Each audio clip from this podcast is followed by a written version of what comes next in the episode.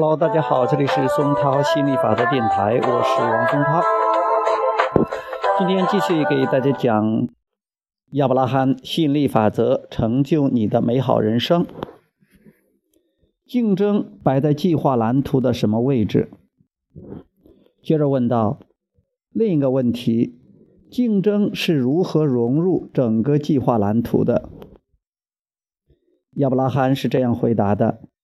以我们来看，在这个广袤宇宙里，人人都在进行创造，没有真正意义上的竞争。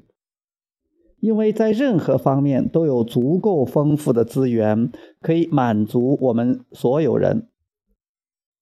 你认为只有唯一一个战利品，从而把自己置于竞争的境地，这肯定会带来一些不适，因为你想赢，你不想输。但是注意力却常常关注失败，而不是胜利。如果你们参与竞争，唯一能赢的人总是最清楚自己想要什么的人，而且总是拥有最大信心的人。这就是法则。如果说竞争有什么价值，那就是它刺激了欲望。